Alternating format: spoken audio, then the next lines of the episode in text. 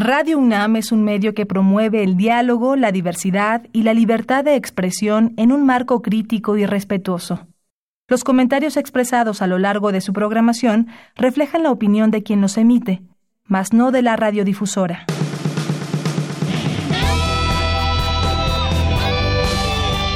Prisma RU. Relatamos al mundo.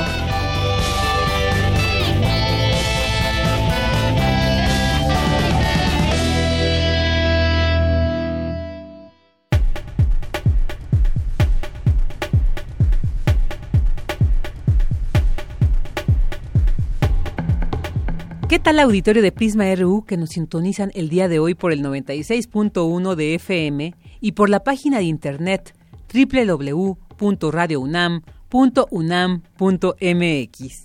Mi nombre es Virginia Sánchez y le envío un cordial saludo a nombre de mi compañera Deyanira Morán, titular de este espacio. Hoy, 29 de diciembre de este 2017, que está a dos pasos de dejarnos, llevaremos para ustedes un recuento de la mejor información transmitida en este espacio informativo. Hoy nos acompañará durante el programa la música de Leica Mochan. Comencemos con Desaparecer de su disco Trenzando.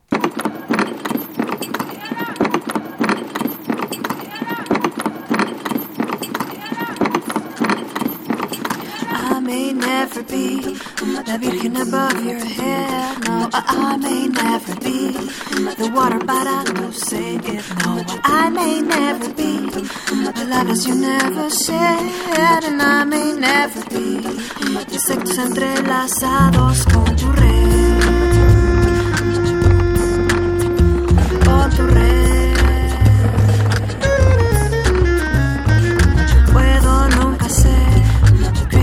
Crazy to mad affair y puedo nunca ser. Espada desenvainada. Puedo nunca ser como tú me quieres ver. Y puedo nunca ser. Just smile for a while en tu madrugada.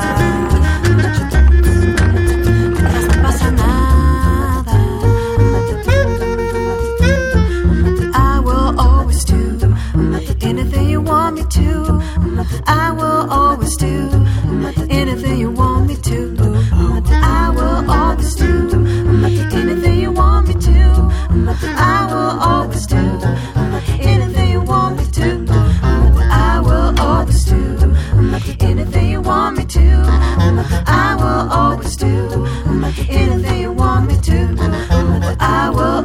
always do anything you want me to. I will always do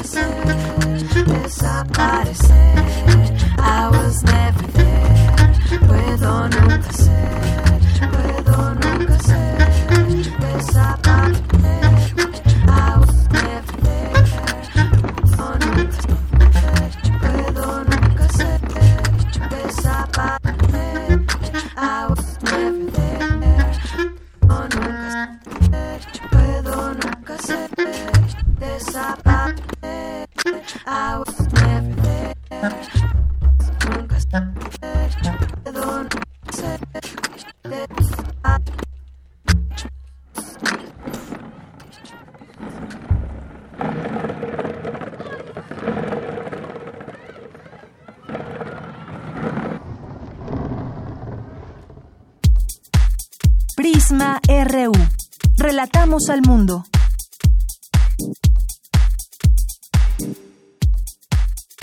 Tu opinión es muy importante. Escríbenos al correo electrónico prisma.radiounam@gmail.com.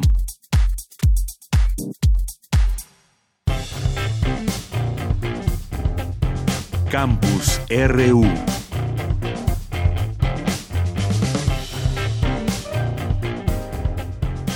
Comenzamos con nuestro campus universitario.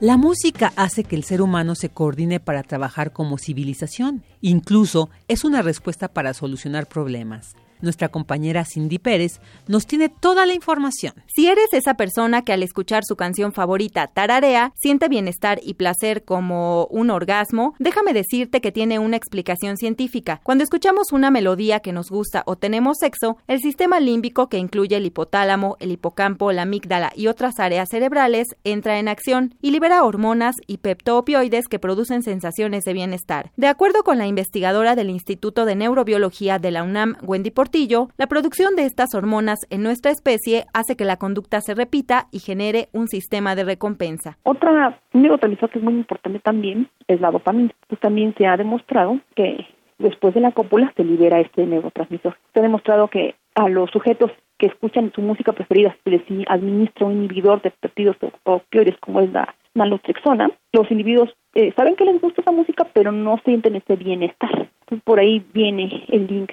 de de música y sexo. Ambos liberan los mismos neurotransmisores, en este caso opioides, que son incluso encargados de hacer que que esos eventos no sean reforzantes. La académica señaló que la música provoca que el ser humano se coordine para trabajar como civilización y que incluso es una respuesta en la solución de problemas. Se ha demostrado que la música es un componente sexual al atraer a una posible pareja. Por ejemplo, en las aves que cantan, se ha demostrado que en la época de reproductividad los canarios, los machos desarrollan un, canto más complejo para atraerle a las hembras. Entonces ya hay estudios de Charlton quien demostró que las mujeres, dependiendo de su ciclo menstrual, en la fase en la cual están más receptivas, prefieren música más compleja que en otras fases del ciclo. Entonces sería una forma de evolutiva de detectar a una a una pareja. Así que no importa qué género musical escuches, el bienestar cerebral será el mismo siempre y cuando te guste. Para Radio UNAM, Cindy Pérez Ramírez. Gracias a mi compañera Cindy por esta información. Las pandemias han azotado varias veces en tiempos diferentes a la humanidad.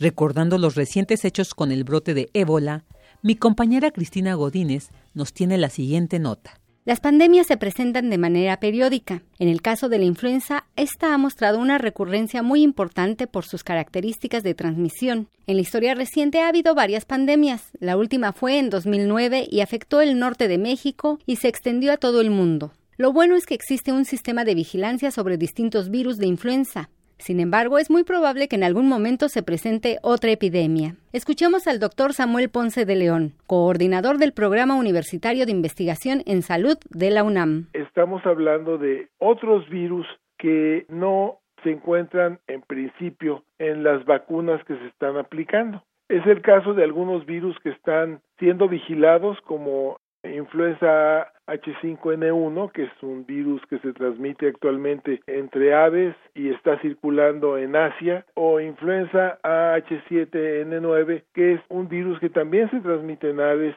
y que también está circulando en Asia. Y son potencialmente dos virus que pueden ocasionar enfermedad grave, pero que en este momento no tienen una gran capacidad para contagiarse entre humanos se vigilan, pero están muy contenidas. Si pudiera adquirir capacidades de transmisión, es lo que representaría una pandemia muy grave para el mundo. Para evitar la transmisión o propagación de los virus, hay que seguir recomendaciones que emite la autoridad sanitaria, como vacunarse, lavarse las manos, evitar espacios donde hay focos de infección.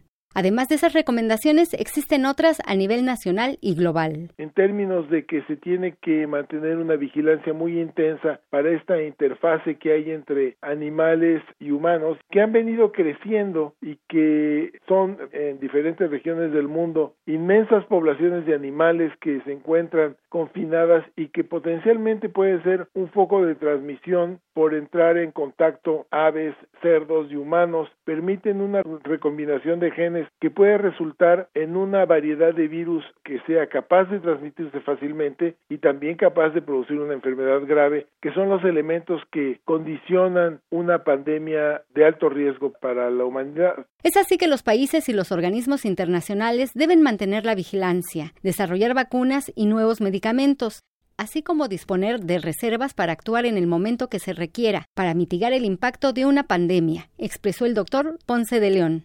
Este es mi reporte. Buenas tardes. Relatamos al mundo. Relatamos al mundo. Porque tu opinión es importante, síguenos en nuestras redes sociales, en Facebook como Prisma RU y en Twitter como arroba PrismaRU.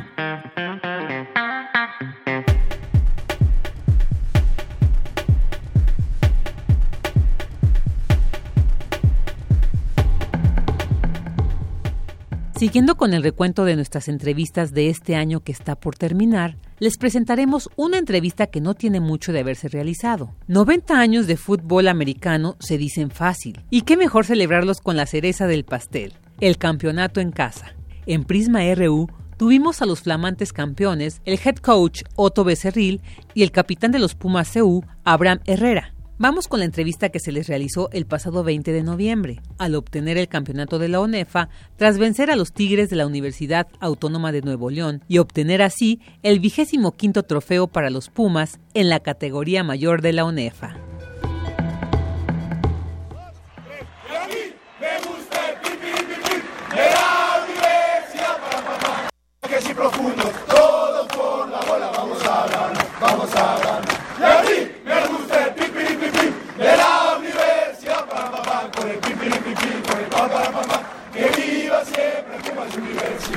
Bien, pues el sábado pasado ahí estaba Néstor viendo a los Pumas contra los Tigres y nos quedaste en traer una crónica y platicarnos cómo estuvo este este gran partido. Cuéntanos, Néstor. Deyanira, buenas tardes, sobre todo Prisma Reo, también muy buenas tardes. Deyanira fue un partidazo, realmente se esperaba una final muy cerrada eh, y fue realmente espectacular, ¿no? Estos dos equipos dejaron el alma en la cancha, realmente los Pumas de la universidad pues se brindaron al, al doble, al triple, entonces realmente eh, fue el, el estadio CEU lleno prácticamente, ¿no? Había, era el escenario perfecto para celebrar los 90 años del fútbol americano en la universidad. Fíjate que Pumas CEU por fin eh, después de dos años, arrebató el tricampeonato, ¿no? Que anhelaban los Tigres, a auténticos Tigres, con una voltereta de último minuto para vencer 18-15 en el Estadio Olímpico Universitario. El coach Otto Becerril felicitó a su staff técnico y a todos los jugadores que terminaron su etapa de elegibilidad, como el capitán Abraham Herrera. En busca de acabar con esta eh, maldición que muchos aficionados sí le llamaban, porque bueno, ya los Tigres tenían dos años seguidos a ver de estar ganando, Pumas tuvo un arranque más efectivo a lograr el primer touchdown del juego cuando Andrés Salgado atrapó un pase de anotación y Diego Reyes hizo efectiva la patada para el 7-0 inicial, ¿no? Que esto estaba despertando, despertaba mucha expectativa. Solo Ricardo Aguilar pudo romper el cerco defensivo local con un gol de campo para los Tigres para cerrar este primer cuarto con un 7-3 en la pizarra.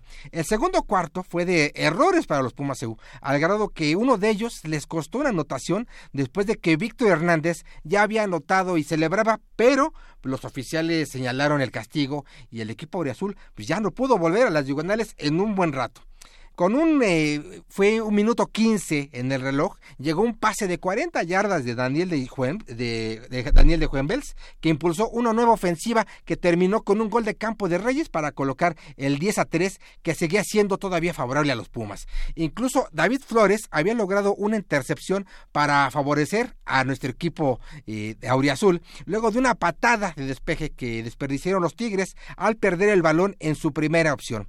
En el tercer cuarto, pues, todo fue cayéndose poco a poco cuando la defensa de los Tigres pues salió motivada a provocar más errores de los Pumas que pues en el segundo cuarto había sufrido esta serie de pues eh, pues prácticamente no sé errores de desconcentración tal vez pero había sufrido en el segundo cuarto y con la ofensiva de último minuto pues eh, lograron conservar la posición de balón para iniciar el último cuarto y definir una remontada pero al final pues eh, sirvió para no le sirvió a los Tigres para retener su título. Fíjate que para abrir el último episodio llegó un touchdown de Abraham Sosa que corrió para una yarda y logró darle la vuelta al marcador 10-12 no y, y, pues prácticamente Ricardo eh, Aguilar lo dejó en 10-13 justo como le convenía a los auténticos tri- a este a los auténticos Tigres su defensa pues fue tan férrea que en el momento en que el reloj marcaba 7 minutos por jugarse, provocaron un safety luego de que Cristian Hernández capturó a De Juan Bels para tener el 10 a 15, ¿no? Pero todo cambió 3 minutos del final, ¿no? Entonces prácticamente el estado el estadio había caído en una especie de bache, eh, todo el mundo estaba callado, los Goyas ya no eran tan tan fuertes. Pero eh, en este momento fue cuando todo cambió a tres minutos del final, cuando tres pases de lujo de Juan Bels terminaron con un touchdown de Ricardo Sainz que atrapó un pase de 70 yardas para darle la vuelta al marcador 16 a 15.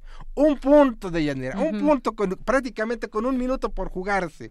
Por si no Cardíaco. fuera exactamente, por si no fuera suficiente, pues el equipo Auriazul se aventuró a buscar la conversión y con la misma fórmula, Juan Bel Sainz, lograron el 18-15 final, ¿no? Esa conversión prácticamente era de ensueño, obligaba a los Tigres a buscar un gol de campo. Y fue el noveno enfrentamiento de finales entre ambos equipos y el saldo, pues bueno, todavía deja a los Tigres con cinco campeonatos mientras Pumas se le acerca con cuatro gracias a este cardíaco trofeo. Y en la línea, precisamente, de Yanira, tenemos a Otto Becerril, head coach de Pumas EU, y a Abraham Herrera, a la defensiva y capitán de los Pumas EU. Coach, Abraham, capitán, muy buenas tardes. Hola, muy buenas tardes, ¿cómo están todos por allá? Muy Buenas tardes. Gracias, Abraham. Buenas tardes, coach. Coach, pues una final emocionante de ensueño ante un estadio repleto enfrentando a un gran rival, ¿no? La cereza del pastel para celebrar 90 años de fútbol americano en la UNAM. Sí, sin duda, eh, es un gran, un gran escenario, un, un gran juego, ¿no? Los dos mejores eh, equipos de, de, de, de ONEFA esta temporada llegaron a, a esa instancia y sabíamos que iba a ser un, un juego eh, con esas características, ¿no? Iba a definir hasta los últimos eh, instantes y pues qué mejor que en un marco tan esplendoroso como es el Estadio Olímpico Universitario ante un lleno y una gran respuesta de la afición universitaria y en general, ¿no? Usted bromeaba al final del partido que había, pues, a, a lo mejor eh, se había llegado a un acuerdo para con el con el coach de los Tigres para tener una final así de emocionante. ¿Realmente usted esperaba que se definiera hasta el último minuto? Pues bueno, no, en realidad siempre uno planea las cosas para que salgan bien de- desde el principio y todo se pudiera dar de una manera muy tranquila, pero también entrenamos para estas situaciones, ¿no? Donde todo se tiene que definir hasta el último momento y en realidad eh, el- la actitud y- y todo lo que trabajamos es justo para estas, estos escenarios, ¿no? Entonces, pues sabíamos, ¿no? O sea, sabíamos la calidad de los de los de los equipos, sabíamos la calidad de los Tigres de Nuevo León y que el partido podría definirse sí hasta el último momento, no con alguna jugada y una patada o, una ta- anotación, no sé. Y pues bueno, entonces eh, no podíamos nosotros eh, claudicar en ningún momento, ¿no? Entonces era seguir jugando hasta hasta el último momento, ¿no? Y sí, sin duda, pues es un una situación ahí como de ensueño y, y que siempre nos gustaría tener este escenario en, en este tipo de encuentros y lo mejor es entrenarlo y tenerlo listo para este Coach, ¿qué ajustó usted al medio tiempo? ¿Cuál fue la clave del triunfo para ganarle a los Tigres? Pues bueno, sobre todo eh, algún unos pequeños ajustes ahí que hicimos eh, defensivamente, ¿no? En realidad estábamos jugando muy bien, ¿no? Eh, ofensivamente igual habíamos podido mover bien la bola, pero perdimos un poquito ahí el ritmo en, algún momento. Sin duda, lo más importante era mantener la, la, mentalidad eh, positiva y ganadora, ¿no? Que, hemos mantenido a lo largo de toda la temporada y pues, bueno, simplemente puede reforzar ese, ese, ese pensamiento eh, en ese medio tiempo. Gracias, coach. Abraham Herrera, capitán.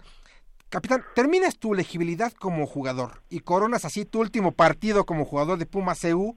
¿Qué mejor hacerlo en tu casa, en el Estadio Olímpico de repleto? Eh, ¿Cuál es tu sentir de este campeonato? Bueno, eh, sí, así es. Cierro mi elegibilidad con el campeonato, los 90 años de la, del fútbol americano para la UNAM y también para el país.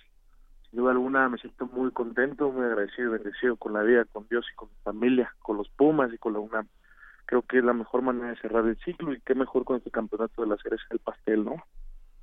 Claro. Eh, Abraham, ¿cuál era el ambiente entre los jugadores eh, previo, a, eh, previo y durante el partido? ¿Qué les dijo el coach antes de iniciar este juego? Bueno, nos dijo que teníamos que salir a defenderlo con la vida. No, realmente iba a ser un partido muy bueno, no iba a ser fácil, pero al final estábamos listos, preparados y habíamos entrenado para esto desde hace un año, ¿no? Realmente la mente del, del equipo es que sabía lo que había trabajado, estaba consciente de eso y creo que solo había que recordarles un poco por qué estábamos peleando, por qué estábamos jugando y sin duda alguna hicieron su mejor esfuerzo. Claro. Eh, Abraham, hubo un momento en que Tigres eh, había tomado la batuta del juego. ¿Qué les transmitiste tú a tus compañeros? Bueno, eh, lo que yo puedo hacer era recordarles que el juego se acaba hasta el silbatazo final, ¿no? Que todavía había tiempo, que no teníamos por qué dudar ni por qué temer, por así decirlo, porque así es, así está, había estado nuestro año, ¿no? Con altas, con bajas y sin duda alguna lleno de trabajo en todo momento y sin claudicar en ningún segundo. Capitán, tú diste la vuelta al Estadio Olímpico junto con, eh, junto con tus compañeros que también terminan su ciclo eh, con el equipo universitario. ¿Qué te pasaba por la mente eh, al recorrer el estadio y despedirte de, la gente, de tu afición, tu gente? Bueno, pues primero me llenaba de muchos recuerdos. Darme cuenta que así empieza, así empezó mi novatada dando la vuelta a un estadio y que ahora curiosamente terminaba así, ¿no? Dándole la vuelta al estadio sin duda alguna eh, muchos sentimientos encontrados, pero sobre todo de alegría, de orgullo e incluso de pertenencia, porque me llevo a la UNAM en el corazón, a los Pumas en el corazón, agradecido con mis compañeros, con la universidad, con el staff. Sin duda alguna no, no me equivoqué en las decisiones que tomé en mi vida para poder estar aquí, lo haré de nuevo y me voy muy contento, me voy con las manos llenas, por así decirlo. Abraham, ¿qué sigue para ti? Estás estudiando la carrera de Derecho. ¿Qué sigue eh, en tus planes futuros? Bueno, pues sigue terminar mi carrera y buscar trabajo, ¿no? Ya empezar la vida como quien dice, tomar todo lo bueno que me ha dado el americano, el carácter, eh, pues esta, estos valores de trabajar en equipo, de, ser determinado. Sin duda alguna, yo creo que es muy bueno para, para mi vida profesional y en lo que sigue. Pues eso me voy a tener que enfocar ahora, a ocupar mi tiempo. Qué bueno, Abraham, pues definitivamente pues te vas a llevar una gran formación para tu vida profesional. Qué mejor que pues lo consolidaste aquí con los Pumas, eh, los Pumas de CU y que bueno, ahora lo vas a llevar a la práctica en tu vida personal y profesional.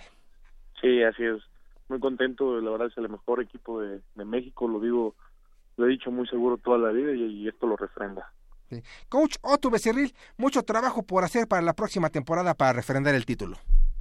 Sí, sin duda, ¿no? Siempre, siempre es eh, importante eh, aprender de, de, estas, de estas victorias, ¿no? Es lo más difícil a veces, ¿no? Lo es muy, muy fácil nublarlo y pensar que todo está ocurriendo de manera correcta, pero no, hay, hay muchas cosas que trabajar y mejorar para, para poder hacerlo de la misma forma el próximo año. La, la, la competencia cada vez es más grande. Coach Becerril, ¿tiene algunas palabras así que para su pupilo o su expupilo, ¿no? Eh, Abraham que se despidió, ya se despidió ya del equipo. Eh, pues no, todavía seguimos trabajando porque todavía tenemos un, partido más, ¿no? Eh, enfrente, entonces eh, todavía lo, lo, seguiré viendo justo en estos momentos, ¿no? Para estamos trabajando ya con miras a nuestro próximo partido, el partido de campeón de campeones. Perfecto. Coach Becerril, muchas gracias por el head coach de Pumas EU. Muchas gracias por tomar la llamada de Primer RU. Abraham Herrera, capitán saliente de Pumas. Muchas gracias y felicidades, campeones. Gracias. Muchas gracias a ustedes. Muchas gracias. Deyanira, pues los campeones, ¿no? Estos, eh, de los, ahora sí que el coach habrá eh, Otto Becerril y Abraham Herrera, capitán, flamantes campeones que regresan el, trofeo de, la UNEFA a Ciudad Universitaria. Así es, mucha emoción que hubo ese sábado y bueno, pues aquí ya toda la reseña y lo que pasó también en esos momentos donde pues se tienen que hacer cambios de última hora o cambiar de estrategia o no y todo lo que nos han platicado. Definitivamente, fíjate que en el partido, en el estadio había gente pues que eh, habitualmente no eh, no le no gusta tanto el fútbol americano, pero a mí en lo personal y y otros compañeros que, asistimos, nos dio gusto ver que gente que no, ah, eh, no iba tanto a los partidos de fútbol americano, que se acercaran, se acercaran más familias, se acercara eh, gente eh, pues no tan nacido al fútbol americano. pero que se acercó a, a, un, a ver un Porque era un partido muy importante y era un buen momento para apoyar y efectivamente, al equipo de los pues es un partido pues era sumamente emocionante y ver a estos chavos que se parten el alma de Yanira, o sea, no les pagan, o sea, lo hacen por amor a su camiseta, a su institución, de los dos equipos. También felicidades para los Tigres, porque dieron un gran partido, pues nos metieron el susto, ¿no? Ahí en su, un, minuto antes, pero finalmente, pues la garra Puma, ¿no? Finalmente los Pumas, como te decimos aquí, dieron el zarpazo y demostraron de qué están hechos los Pumas EU. Excelente. Pues muchas gracias, Néstor, que nos dio toda esta emoción. Buenas tardes. Buenas tardes. Hasta luego.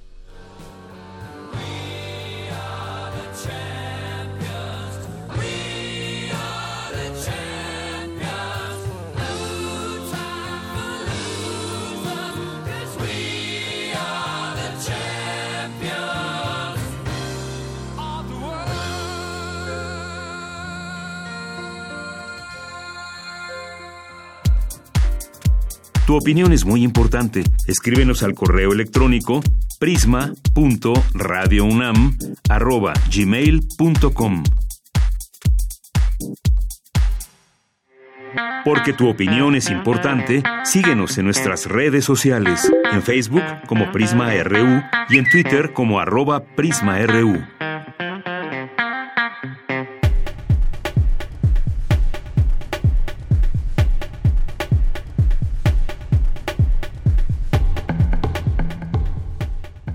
Continuemos con más música. Ahora escucharemos Mercedes-Benz, de la autoría de Janis Joplin, interpretada por Leica Mochan.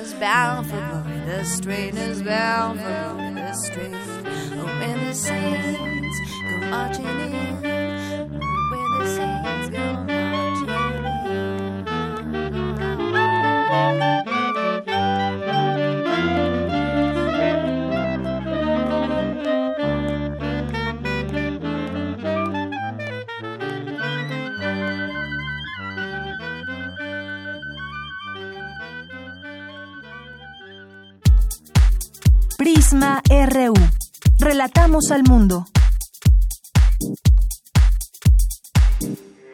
Porque tu opinión es importante, síguenos en nuestras redes sociales, en Facebook como Prisma RU y en Twitter como arroba PrismaRU.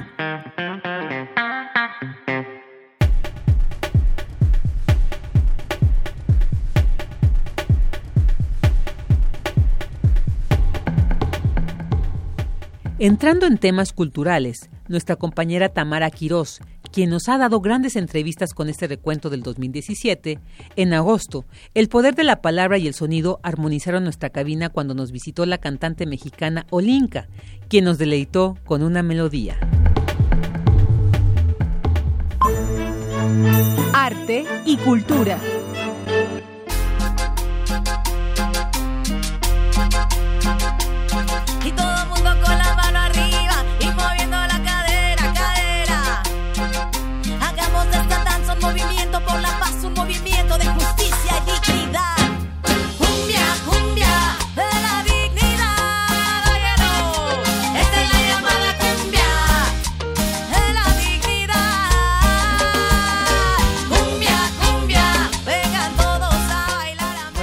Ese ritmo llegamos a la cultura. Tamara Quirós, que nos tiene una super invitada. Deyanira Morán, así es, auditorio, los saludo con mucho gusto. Así, al ritmo de cumbia, iniciamos nuestra sección cultural para hablar de una fusión musical que viene del corazón.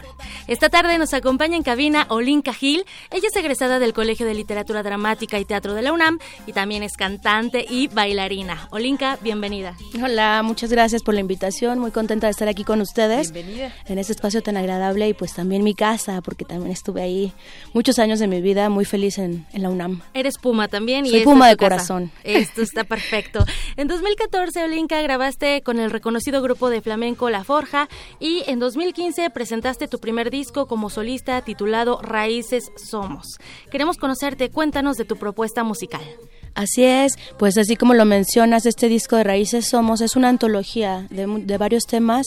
Como solista estuve trabajando muchos años en diferentes, este, con diferentes grupos, de, sobre todo de reggae, de ska, algún acercamiento con el hip hop y por fin en el 2015 sa- sale este acoplado que se llama Raíces Somos, pues es un reconocimiento para regresar a las raíces de ser humano. Claro, eh, somos hijos de la tierra, del agua, eh, somos tradición, colores, calor, alegría, eh, como tu disco, ¿no? Raíces somos, tal cual, así con, con ese título. Y muchas veces no tomamos conciencia del cuidado de nuestro planeta y creo que más o menos por ahí va un poco esta, este proyecto que tú tienes en esta, bueno, mediante la música. Así es, es una búsqueda y una reflexión. a partir de saber que la música es un instrumento es un, vehículo para poder transformar conciencias y pues aprender a vivir en un entorno más saludable, ¿no? más armónico. Y justo eso, eh, en este momento en el que nos tocó vivir y coincidir, eh, ¿cuál crees que sea el papel de la música en la actualidad? Pues la conciencia hacia el amor. Eso es lo fundamental para mí, como es el motor que mueve el mundo es el amor y de ahí se desprenden muchas más otras cosas como la dignidad, que es lo que estamos presentando hoy, así que viene el tema la cumbia de la dignidad y el respeto ante todo. Olinka, también estás, eh, bueno, ahora en, este disco y en otras presentaciones, también haces eh, esta fusión de, ritmos, tu base es el reggae. Sin embargo, haces una fusión de, ritmos. ¿Cómo, ¿Cómo se logra una armonía musicalmente? pues es una búsqueda también constante, pero eh, me baso en crear o sea, no estoy pensando en un género específico, sino simplemente decir eso es lo que viene a mí con alguna influencia y también depende de los músicos y arreglistas que estén en ese tiempo compartiendo en, mi, en mi vida, es como va funcionando y sucediendo la magia de la música. Muy bien. Eh, ¿Estás eh, ahorita con eh? Así Estás haciendo eh, ahí algunas pues eh, colaboraciones. Cuéntanos de ellos, cómo es que llegan a hacer esta, esta conexión. pues súper contenta y agradecida de tener esta banda de respaldo en mi camino, porque es un verdadero lujo poder tener, o sea, hacer música en vivo. Te, te comentaba hace un momentito como que cada función, cada vez que tocamos es diferente, ¿no? Porque así son los días, cada día tiene una energía. Entonces, a partir de que se graba el disco con, con Charlie Cuevas, que es un arreglista y un pianista egresado de la, de la Superior de Música, él me impulsó para lograr este proyecto. No tenía ni banda, este fue un poco difícil como construir la cuestión porque sabes como artista independiente hacer, hacerle a todo, o sea, el ingeniero en audio, este, toda la autogestión, producción ejecutiva, pues aprender a hacerlo. Y cuando había pasado ya lo peor, ah, entre comillas, me refiero hacia cómo construirlo desde cero. Ese aprendizaje. Con mucha gente que me apoyó, así muy bonita. Eh, era el momento de presentarlo y yo, oh, pues no, no, no tengo banda.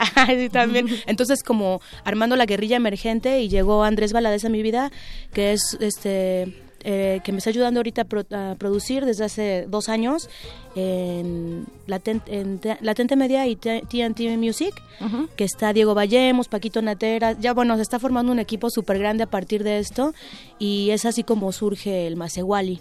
Eh, pues amigos también y músicos profesionales bien comprometidos con, con este proyecto y pues eso, contenta y privilegiada de poder compartir con, gente. Y tengo una duda, ¿tiene conexión con aquellos que trabajaban las tierras, las minas eh, y también que, bueno, pagaban los tributos al Estado? O sea, ¿va un poco con esta onda social también el nombre de Masewali?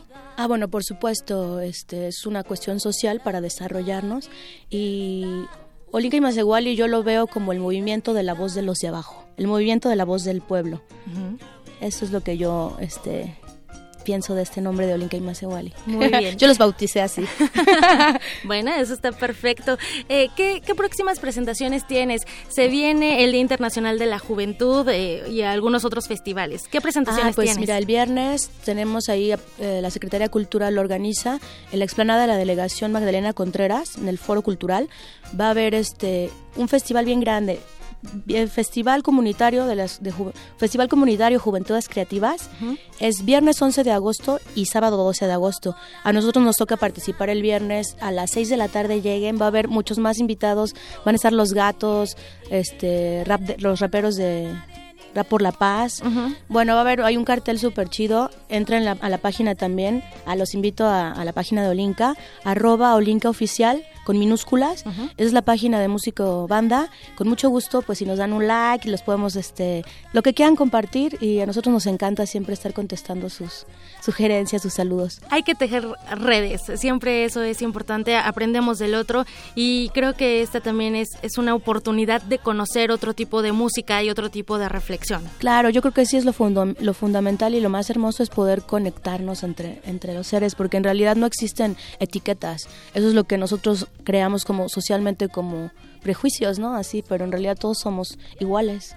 Así es, todos somos, bueno, somos únicos, pero podemos tener equidad, ¿no? Que es también lo importante. Ah, claro, somos únicos e individuales, pero también somos uno, así, eh, el, el, el resultado es ese. Muy bien, de Pues nada, yo solamente quiero decir como única es tu voz, una voz muy fuerte que podemos escuchar en estas canciones con mucha con mucha intención, con mucha fuerza y sobre todo ese mensaje que nos que nos deja Olinka Tamara, esa conciencia y acción, eso que mencionaban de, de las redes entre los seres humanos, yo creo que eso es algo que hace mucha falta para que pues tengamos una una vida plena y como dice esta canción tuya que no he escuchado aún, la vida es para gozarla, es para gozarla. Así es. Es para gozarla y no nada más te vamos a conocer en discos. ¿Te echarías una capela para todos nuestros amigos de Prisma? Claro Bueno, que sí, con mucho la gusto. cancioncita Dinos qué nos vas a cantar. Bueno, bueno, vamos a cantar, voy a cantar esta canción que se llama Misericordia y es una oración para transformar también, para convocar así al ser de luz que tenemos dentro y que estén- estemos protegidos, sobre todo para los niños. Venga. Cada gota de sal en mi mejilla ca- ca- cae. He visto regada de sangre la tierra por absurdas guerras. Estallando lumbre en las ciudades, fuego devorando calles. Cada gota de sal en mi mejilla cae. Ellos mis pequeños no tienen la culpa. Sistema político criminal quiero que desaparezca de la faz de nuestra tierra para librarnos del mal que no nos deja soñar. Que nos destruye la paz, que solo enseña a pelear, a matar, a robar, a engañar. Misericordia, gran espíritu, te pido la paz. Misericordia, envía tu soplo de paz. Misericordia, llénanos de fuerza para soportar. Misericordia, es lo que hace falta en la tierra. Bravo, bravo.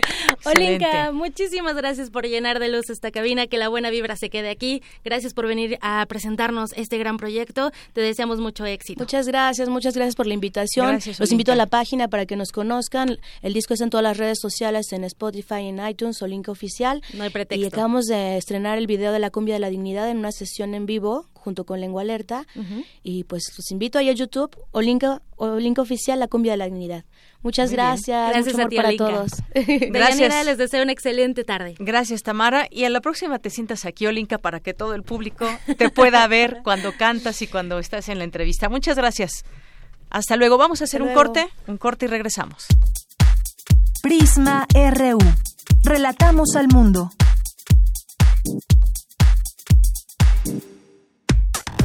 Relatamos al mundo. Relatamos al mundo.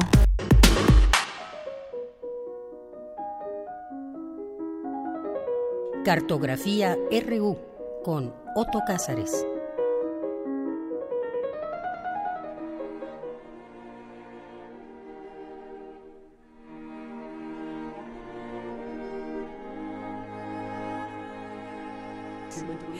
Muy bien, bueno, pues ya estamos, ya estamos en tu sección Otto, Cartografía RU. ¿Cómo estás? Muy buenas tardes, Buenas bienvenido. tardes, Deyanira, y buenas tardes a los que nos hacen el favor de escucharnos. Yo me encuentro en un estado de protesta. El gran pensador, polemista y satirista del Círculo de los Ilustrados, Voltaire, decía que había que protestar incluso en contra de la naturaleza. Y así en el año de 1755, cuando un sismo destruyó casi la mitad de la ciudad de Lisboa, él levantó una protesta contra el sismo y lo irracional que resultó que debido a este fenómeno natural murieran miles de personas. Pues así yo, protesto contra la muerte. Murió el gran Rius y estas cartografías ya se parecen demasiado a una esquela funeraria semanal. Ay, pues desde luego yo dedicaré estos minutos radiofónicos a la figura espléndida de Eduardo del Río Rius. Primero voy a hacer algunos comentarios acerca de su manera de dibujar Y es que Rius eh, descubrió muy tempranamente su propia manera de dibujar, descubrió su propia voz de caricaturista, por así decirlo. En su mano de dibujante hay desde luego muchas influencias. Él resolvía la figura con una sola línea, como los monigotes de su gran influencia, un artista que él admiraba muchísimo, el rumano Saúl Steinberg. Eh, y desde luego su mano de caricaturista debe muchísimo a la del otro gran dibujante mexicano, Andrés Audifred. Y debe muchísimo eh, Rius al humor poético y dulce de Jean Eiffel. Yo les recomiendo que para aquellos que estén en casa o tengan disponibilidad de eh, revisar algunas imágenes en Internet, revisen a estos dibujantes que son las grandes influencias de Rius. Repito, Saúl Steinberg principalmente, Andrés Audifred y Jean Eiffel. Rius descubrió rápidamente su forma de dibujar y a partir de entonces pues ya no transformó su dibujo demasiado. En realidad sería muy difícil distinguir uno de sus monigotes de los años 70, por ejemplo, de aquellos que trazó poco antes de morir pero es que no es fácil poder distinguir las evoluciones estilísticas en los dibujantes lineales.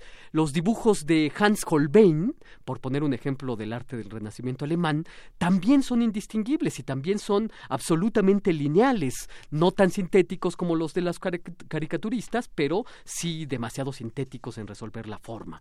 No podríamos diferenciar entre un dibujo de la juventud de Hans Holbein de un dibujo de la madurez. Al monero Magú por contraposición, le tomó una mayor cantidad de tiempo que Rius llegar a su propia manera de dibujar.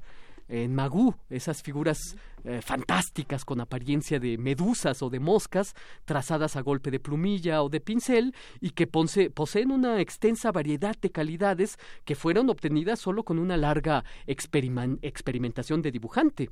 El dibujo que buscó Rius pues no requería más que un solo tipo de línea. Rius no exigió a su dibujo otra cosa que rapidez y resolución.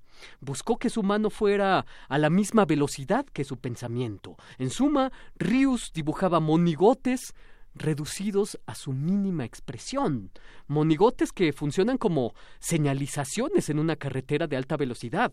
Uno debería poder ver esas figuras mientras lee a 240 kilómetros por hora. Rius fue un artista consagrado a la rapidez. Ni en su escritura ni en su dibujo detectamos una mancha o una borradura que nos habla de algún arrepentimiento. No hay nada de esto. Todo lo trazado quedaba, se volvía definitivo. La circunstancia de que Rius arribara a su propio dibujo en el amanecer de su carrera nos enfrentó a la extraña sensación de que Rius siempre fuera el mismo. Daba la apariencia de que había nacido sabio y con una manera imperturbable de expresar su sabiduría, como Lao Tse, del que se dice que nació viejo y sabio. No tuvo una infancia, nació viejo y sabio. Siempre Rius fue el mismo, pero siempre era tan nuevo. No era un monolito, desde luego, sino poseía una sabiduría profunda, rara, casi tan natural, que parecía haber estado ahí siempre. Era poseedor de una humanidad entrañable, semejante a la de Quino, y tan politizada como éste. Politización significa, en caricatura, un pensamiento puesto en línea y en acto con la subversión, la contrainformación y la pedagogía libertaria de raigambre freiriana, un pensamiento humanístico que creo específicamente latinoamericano y que ningún dibujante anglosajón, por más profundo que sea, puede comprender del todo por más que se esfuerce. Los libros de Rius, que son más de 120, estaban escritos a mano. Eso lo sabe cualquiera que se haya acercado a sus páginas extraordinarias. Conocimiento a puño y letra. La caligrafía Rius ejercitó o ha, ejercitado la lectura de miles. Por eso la clase media mexicana repite ese lugar común de que la verdadera Secretaría de Educación Pública son los libros escritos a mano de Eduardo del Río Ríos. Y en efecto, Ríos inventó un género dentro del historietismo que ha sido emulado por otros con menor fortuna, el cómic didáctico. Y es que una historieta formativa malograda resulta insoportable. Se necesita una ligereza y un carisma que no todos poseen. Ya se sabe, el humorismo es un arte sumamente difícil porque colinda con la vulgaridad por un lado y la estupidez por el otro. La vulgaridad es la gran piedra que casi ningún irreverente humorista puede sortear. Una inteligencia no esclarecida no puede distinguir entre irreverencia y procacidad. Por el otro lado, el humor se avecina peligrosamente a la estupidez. Todos tienen derecho a expresar su ruido mental, desde luego, pero el humor implica genio. Si a esto sumamos el tufillo insufrible del didactismo, cuando éste no es arropado por el humanismo y la verdadera empatía, pues tenemos un verdadero problema cuando hablamos de historieta humorística y didáctica. Pero Rius era un humanista. En sus libros didácticos, Rius nunca resulta solemne ni molesto, pero esto es algo que no pueda decirse de sus émulos. Yo lamenté profundamente la moda Rius que trajo consigo una oleada de títulos sin genio pedagógico ni inteligencia. Ahí están Freud para principiantes, Foucault para principiantes, Deleuze, ópera para principiantes, junto a otros títulos lastimosos. Pero es que todo conocimiento profundo y verdadero nos hace principiantes. Todo erudito serio no se sabe más que un principiante. Alguien que siempre está por iniciarse. El didactismo de Rius implica un gran entendimiento de la gramática del cómic, la adecuada repartición del texto y la puesta en mosaico eh, de una conversación docta, sin dejar de ser ameno, entre dos o más personajes, generalmente sin nombre. Otros sí tienen nombres, como el celebérrimo Gastón Billetes.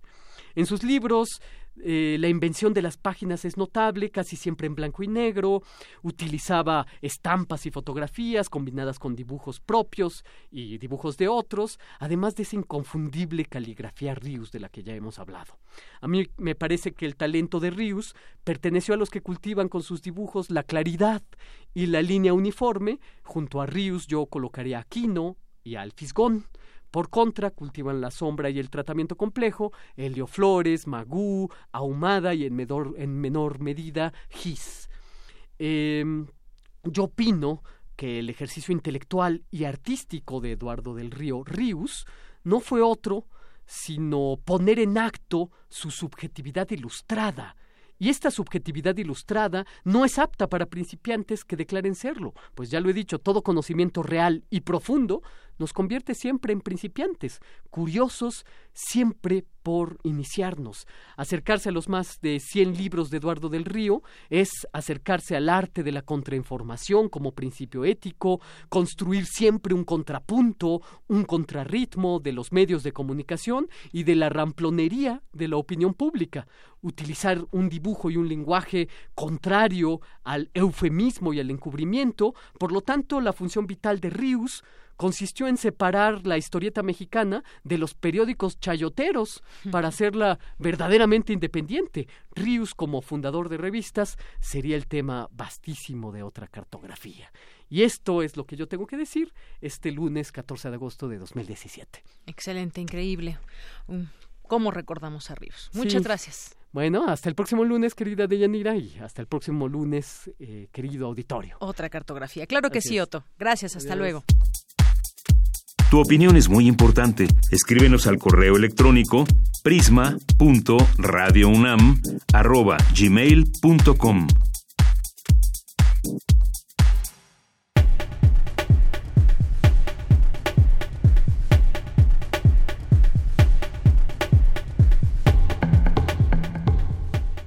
Con esto vamos a hacer un pequeño corte y regresamos con más en la segunda hora de Prisma RU. Lo dejamos con un poco más de música escucharemos Cerco en la voz de Leica Mochan. Regresamos.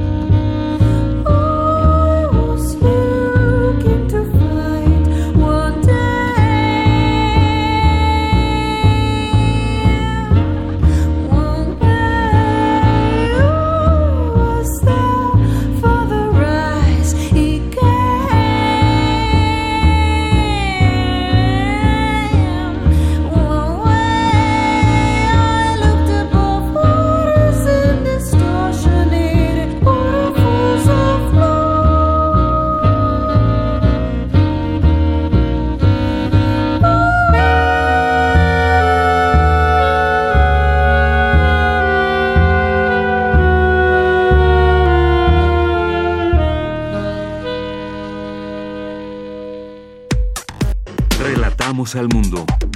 Relatamos al mundo.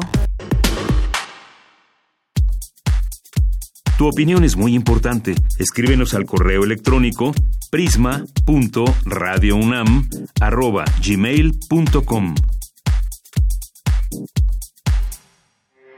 Porque tu opinión es importante, síguenos en nuestras redes sociales, en Facebook como Prisma RU y en Twitter como arroba PrismaRU.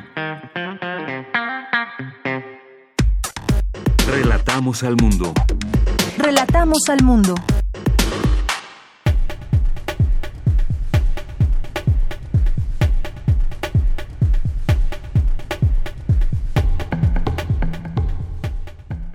Ya estamos de regreso en Prisma RU y mandamos un saludo a todos nuestros radioescuchas que nos sintonizan a través del 96.1 de su FM y nos comparten un momento de su día para acompañarlos en esta segunda hora de Prisma RU.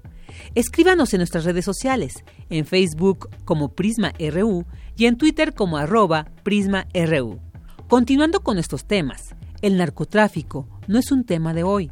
Hace años llegó, se instaló, lo diagnosticamos, pero no hemos podido erradicarlo de nuestro país. Y es un tema muy preocupante, pues en gran parte de nuestra sociedad la narcocultura se ha vuelto una moda. Ruth nos tiene la información. Jesús Malverde, el santo de los narcos, se vuelve objeto de arte. Las novelas se sumergen en el mundo de la droga y los narcocorridos cantan a los narcotraficantes. Es la narcocultura que impregna la sociedad mexicana y se desliza en el modo de vida. Hablar de narcocultura es hablar del auge que desde hace algunos años versan sobre el narcotráfico en el mundo del arte, la literatura, la música, el cine o la televisión. Emilio Cunjama López, maestro en Criminología y Política Criminal por el Instituto Nacional de Ciencias Penales, explicó que la narcocultura es un proceso socialmente natural. Como todo en las relaciones sociales de la humanidad, se genera cultura. la cultura no es otra cosa sino expresión es una expresión humana que se da por las relaciones sociales. La dinámica del narcotráfico, pues entendida también como ese tipo de relaciones sociales, que claro, rayan en la ilegalidad y ejercitan la violencia, pero al final del día son relaciones sociales, pues no habría por qué no generar expresiones culturales como en la Revolución Mexicana se creó literatura, se ha creado música, se ha creado arte, pues igual en, en, este caso el narcotráfico, digamos que eso es algo socialmente natural. El especialista señaló que este tipo de cultura es un proceso normal y es complicado encontrarle un adjetivo calificativo. Eh, eso a que nosotros digamos o le tengamos una un adjetivo calificativo como bueno o malo, pues eso ya es otra cosa. O sea, incluso se ha hecho arte de las catástrofes que ocurrieron en la Segunda Guerra Mundial. No habría yo pensar por qué no debería de haber arte en este lamentable escenario que vivimos nosotros. Sin embargo, también es cierto que algunas expresiones rayan en la apología del delito, ya que la incursión del narco en espacios creativos como las corrientes musicales podrían llegar a fomentar la identificación de los jóvenes con este mundo, indicó Kunjama López. Desde el punto de vista axiológico, incluso hasta legal, no están tan bien, ¿no? Por ponerles un adjetivo, en tanto que pueden resultar como una especie de apología del delito. ¿Qué quiere decir? Que en este, enarbolación, vanagloreo, de las figuras relacionadas con el narcotráfico, pues muchos jóvenes se, dejan seducir por, por aquello que dice el narcotráfico que, que oferta y entonces pues hay como una especie de motivación por vincularse a estas redes del narcotráfico. De Yanira, para el auditorio de Prisma RU que esté interesado en conocer más sobre este tema, les recomiendo el largometraje documental Narcocultura del fotoreportero israelita Saúl Schwartz y el sonidista hispano Juan Bertrand, quienes narran cómo durante tres años recogieron múltiples testimonios de los exponentes de esta nueva corriente cultural. Para Radio UNAM, Ruth Salazar. Gracias a mi compañera Ruth Salazar por esta información que de verdad es un poco preocupante por la gravedad de la situación. Ahora vamos con mi compañero Abraham Menchaca. Estamos llegando al término de este año y las deudas no se hacen esperar.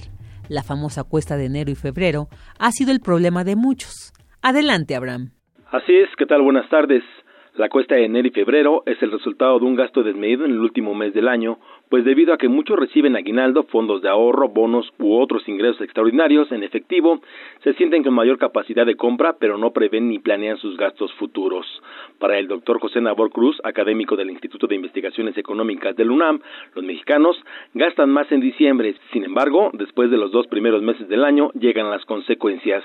Sobre la cuesta de enero, me parece que tiene que ver mucho con la pobre cultura del ahorro que tenemos los mexicanos. Estamos acostumbrados a adquirir tarjetas de crédito, estar bien informados sobre la cantidad de dinero que hay que pagar, sobre todo en el tema de interés. En ese sentido, cuando llega noviembre, llega diciembre, se incrementan los ingresos de los hogares, de las familias a través de principalmente el tema del aguinaldo, pues esto se convierte en un frenesí de gasto, pero que desafortunadamente no se piensa en retener, en mantener un 15, un 20, un 30% de ese ingreso extraordinario que recibimos en el mes de diciembre para el mes de enero. Bajo ese sentido, llegamos al mes de enero, probablemente sobregirados en términos de deudas, de deudas de créditos bancarios, en deudas de viajes, de consumos que no que se van más allá de nuestros niveles de ingresos eh, mensuales de los primeros años de cada mes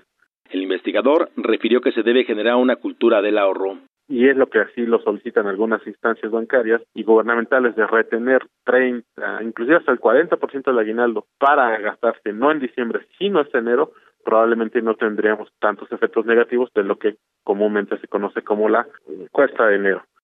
El académico agregó que la poca cultura financiera y la falta de ahorro hacen que el mexicano enfrente una condición económica bastante complicada en el mes de enero. Hasta aquí la información. Buenas tardes. Este año Radio UNAM y TV UNAM estrenaron programación, pero también estrenaron un defensor de las audiencias, con el cual se complementan para darle voz al espectador.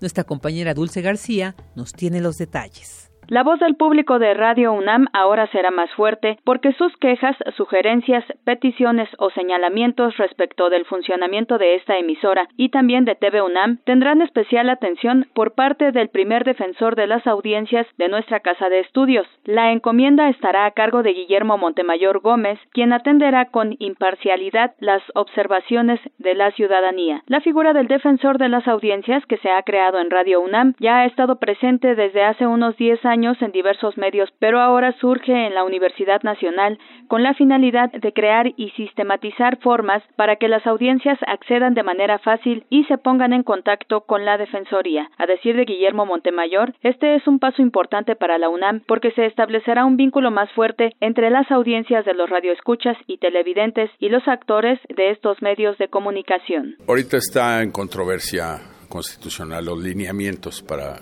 para las audiencias, los derechos de las audiencias. ¿De qué se trata el defensor? De ser un vínculo entre la programación de, de ambas, de tanto de TV UNAM como de Radio UNAM, y los radioescuchas, los televidentes, que tengan un, un vínculo a través de la Defensoría en donde sus comentarios, sus sugerencias, sus quejas, cualquier tipo de comentario le puedan llegar rápidamente a los encargados de, a los directores de producción, de programación, a las direcciones generales, etcétera, para que hacerlo un poco más de ellos, ¿no? Entre las responsabilidades del nuevo defensor de las audiencias está también llevar un registro de cada uno de los asuntos atendidos en el ejercicio de sus labores y hacerlos públicos, así como difundir por distintos medios sus funciones. Montemayor ha expresado que está muy orgulloso de asumir esta nueva responsabilidad en una institución como la UNAM, luego de que por más de 40 años ha participado en diversos medios como 11 TV, Canal 22 y TV UNAM. Para mí es un privilegio ser defensor de las audiencias de tanto de TV UNAM como de Radio UNAM. Yo ya fui defensor del televidente del Canal 11, entonces todos los comentarios que hacen los, los televidentes pues ayudan a mejorar muchas cosas y también eh, un poco la alfabetización eh, mediática. La gente no tiene por qué saberlo, pero es importante irlos diciendo cómo se programa una estación de radio, cómo se programa un canal de televisión, por qué existen tantas las direcciones que existen, este, por qué una serie si va y ya no la pueden repetir, por qué este, hay programas de opinión, en fin. Cabe mencionar que Guillermo Montemayor fue fundador del Canal del Congreso e integrante de la Asociación Mexicana del Derecho a la Información, AMEDI. En esta ocasión fue elegido por mayoría por el Consejo de Difusión Cultural de la UNAM. Su actuación como defensor de las audiencias estará sujeta a la Constitución, la ley, los lineamientos y los códigos de ética, así como demás disposiciones aplicables. Además, deberá seguir en todo momento criterios de imparcialidad e independencia, teniendo como prioridad hacer valer los derechos de las audiencias. Prisma RU. Relatamos al mundo. Porque tu opinión es importante, síguenos en nuestras redes sociales, en Facebook como Prisma RU y en Twitter como arroba PrismaRU.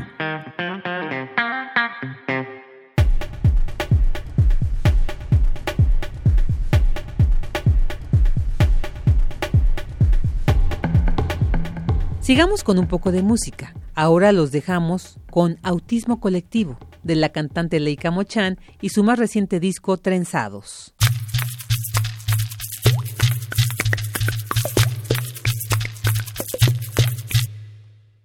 Sacas tu iPad, sacas tu iPhone, sacas tu compu y te unes al autismo colectivo. Autismo colectivo. Sacas tu Nokia, sacas tu Android, sacas tu Blackberry y te unes al autismo colectivo. Autismo colectivo. Hay tanta comunicación que es tanta desconexión, es tanta comunicación, pero tanta desconexión. Y dices, saca tu iPad, sacas tu iPhone, saca tu compu y únete al autismo colectivo. Autismo colectivo. Autismo autismo colectivo, autismo colectivo. tif, diff, tif, diff, tif, dry, tif, Diff tif, dry, tif, and tif, diff tif, dry, tif, and tif, diff tif, dry, tif, and tif, diff tif, dry, tif, and tif, diff tif, dry, tif, and mouth.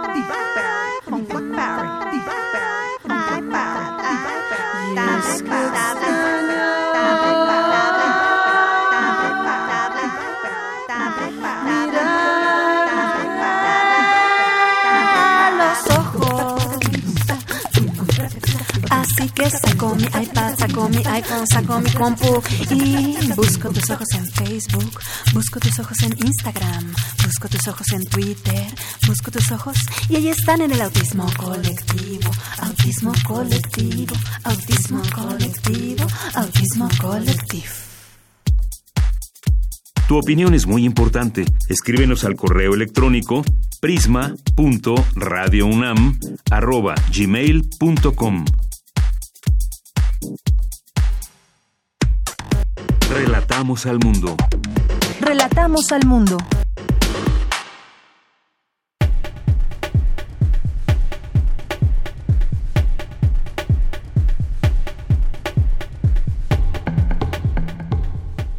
Seguimos con este recuento de lo mejor de Prisma RU a través del 2017. El pasado viernes 27 de octubre parecía que el mapa geopolítico de Europa tendría una nueva modificación. Cataluña declaraba su independencia y el gobierno español daba la orden de intervenir en la región para restablecer el orden constitucional. Prisma RU estuvo allí a través de Jennifer Cefó, periodista mexicana en ese país, y esto fue lo que nos contó en aquella ocasión de cómo se estaba viviendo este momento histórico en la península ibérica.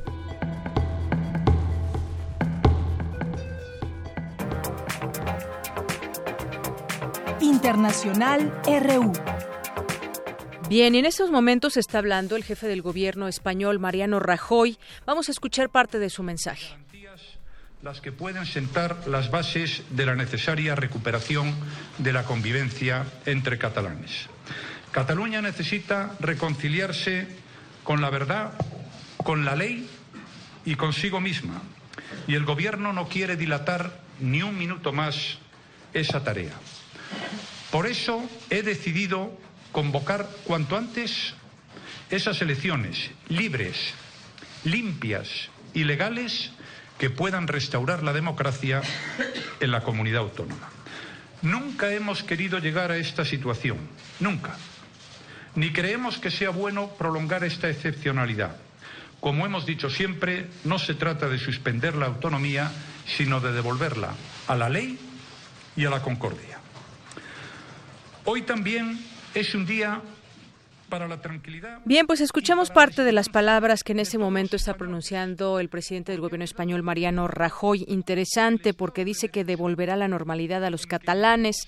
Ha disuelto el Parlamento, habrá elecciones el próximo 29 de diciembre y hace mucho énfasis en reconciliarse con la ley. Vamos a enlazarnos hasta allá, hasta España, con la periodista mexicana Jennifer Cefó. ¿Qué tal, Jennifer? Muy buenas tardes. ¿Qué tal? Muy buenas tardes, los saludo con gusto. Nos encontramos justo en la Plaza San Jaume, donde se está llevando a cabo esta fiesta por la proclamación de la República Catalana. Se está a la espera de que el presidente de la Generalitat, Carles Puigdemont, salga al balcón de esta Generalitat a saludar a la gente o a dar algún eh, discurso. También se espera que la bandera de España, que está en lo alto de esta Generalitat, sea cambiada por la señora, la bandera catalana independentista, porque al lado de la española está la, bandera catalana eh, que todo mundo ha aportado en estas en estas manifestaciones.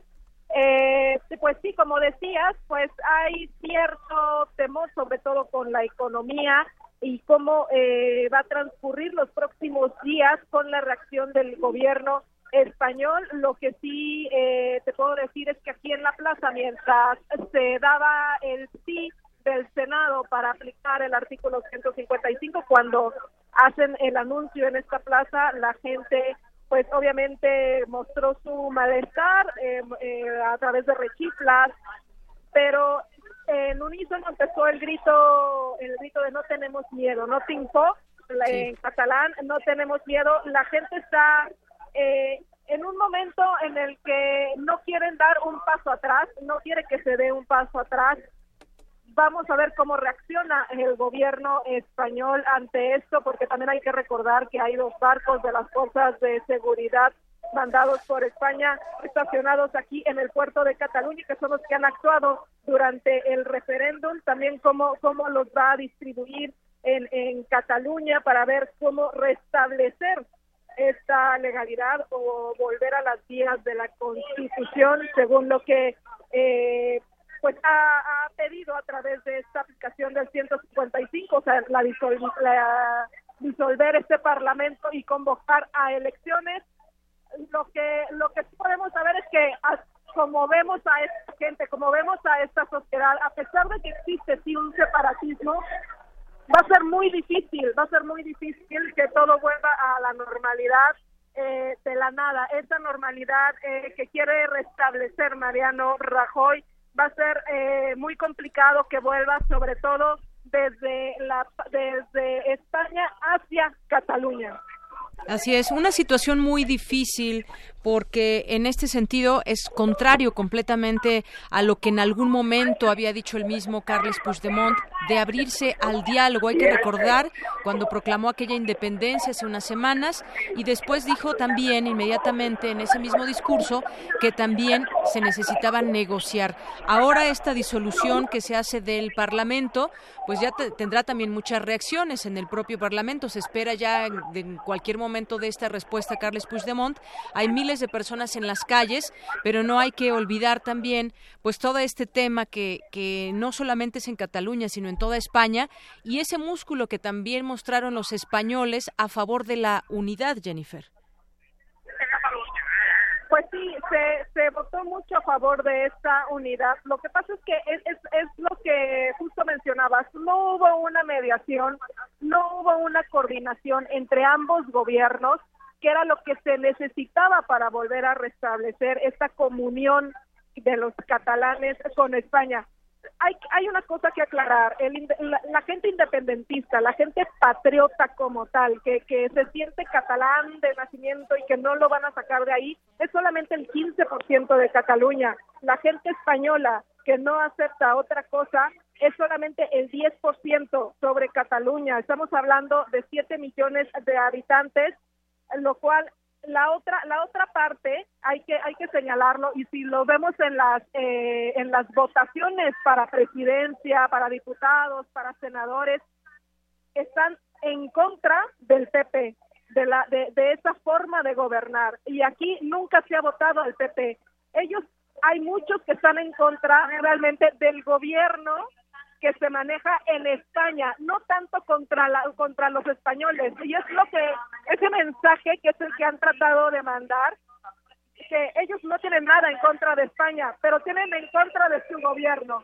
Entonces, esa esa separación de decir, pues sí quiero que cambie este gobierno, pero tampoco quiero que se vayan las empresas, que la economía, que la economía vaya recayendo, que no tengamos apoyo eh, de la Unión Europea. Eso es lo que te dicen los catalanes como tal. Es una es una fricción muy, es una línea muy delgada, la cual, pues, en estos momentos se pues se ha pasado, no se ha respetado, no se, por eso se pedía la- que se hiciera viable la voluntad del pueblo, llegar a unas votaciones, llegar a un referéndum que igual hubiera ganado el no en lugar del sí, pero que el presidente de España, refugiándose con la constitución, nunca quiso dar pie a ello.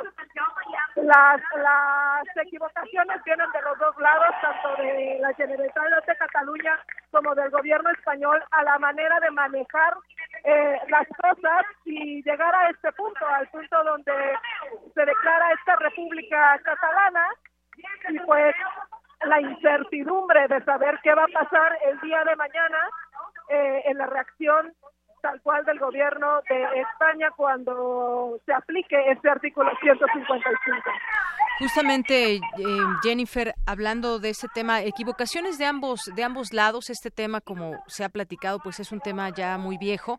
Pero hoy, justamente, el Senado español aprobó, fueron 262 votos a favor, 47 en contra y una abstención, eh, la solicitud del presidente Rajoy de aplicar este artículo 155 de la Constitución.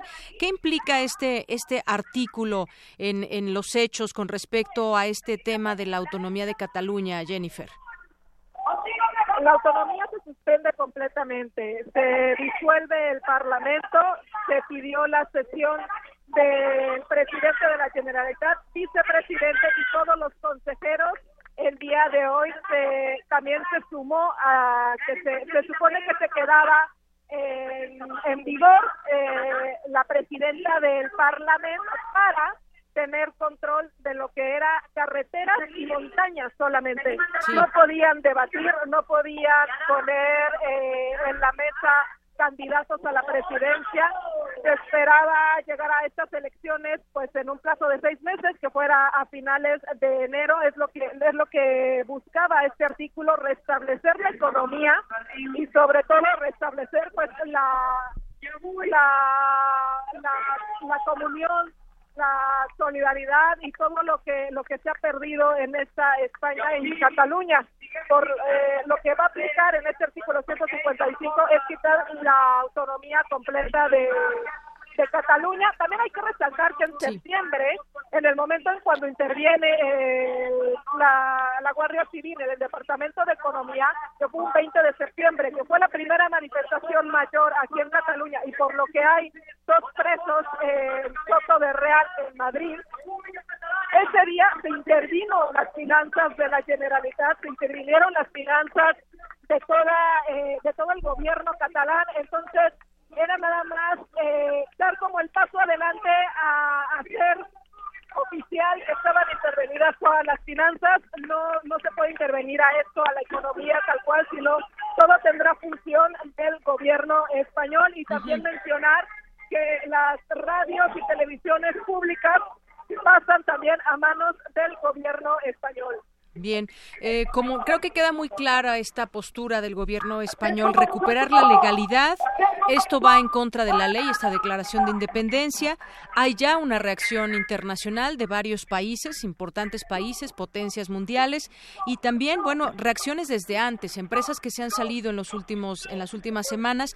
Yo te preguntaría un poco el ambiente que se está viviendo allá en Barcelona eh, desde muy temprano, y te preguntaría el ambiente después de esta declaración de Mariano Rajoy de no reconocer esa independencia. ¿Qué, ¿Qué dice la gente en las calles? Podemos ver las imágenes que ya han dado vuelta al mundo. ¿Qué es lo que tú has podido platicar con ellos, el sentir de la gente de Cataluña? Pues mira, la gente hoy está de fiesta, está totalmente de fiesta, no han parado, han festejado todo el tiempo. En algunas caras hemos podido ver eh, de pronto Pero ¿cuánto les durará la fiesta, Jennifer? Claro, claro, les va a durar hoy. Hoy, exacto, unas horas más. Hemos, visto también en la gente un poco de preocupación sobre, sobre todo de la economía y de no tener un apoyo internacional eh, que avale esta independencia.